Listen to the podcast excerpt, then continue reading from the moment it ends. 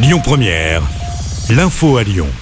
Bonjour à toutes et à tous. Dans l'actualité, une femme devant la justice pour avoir tué son mari. Le procès s'ouvre aujourd'hui devant les assises du Rhône. Une femme de 50 ans avait tué son conjoint d'une balle dans la tête pendant qu'il dormait.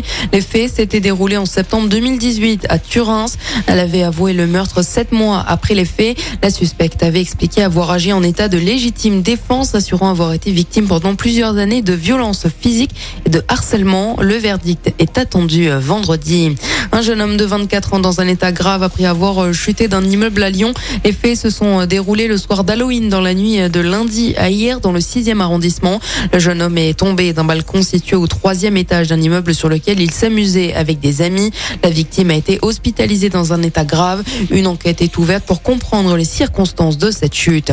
Trois arrestations se sont euh, déroulées pendant la soirée lundi à Lyon et Villeurbanne. Selon le progrès, trois mineurs ont été arrêtés pour avoir réalisé des tirs de mortier sur des policiers. La CGT annonce aujourd'hui la fin de la grève à la raffinerie Total Énergie de Gonfreville en Seine-Maritime.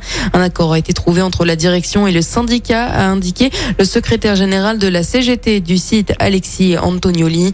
La direction de Total Énergie a également confirmé que la grève est terminée. Alors que la grève se poursuit au dépôt de carburant de Fézin, les grévistes réclament toujours des embauches et la réouverture des négociations. En attendant, les réquisitions se poursuivent. 14 salariés ont été obligés à travailler lundi. Une réquisition à laquelle les grévistes pourraient s'opposer dans les prochains jours, selon la CGT. Une délégation de soignants reçue par le ministre de la Santé, François Braun, aujourd'hui, alors que des professionnels de santé vont se retrouver devant l'Elysée. Le but, remettre la lettre ouverte signée par 7000 soignants pour dénoncer la situation dans les services de pédiatrie dans les hôpitaux, alors que l'épidémie de bronchiolite est présente. Le ministre avait annoncé un plan de 150 millions d'euros pour les services en pension dans les hôpitaux et les services d'urgence pédiatrique. Un plan jugé insuffisant par les professionnels de santé.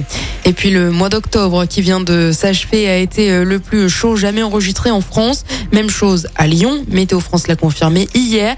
Il a fait 3,5 degrés de plus que les normales de saison avec des pics à plus de 32 degrés dans le sud-ouest lors des 15 derniers jours.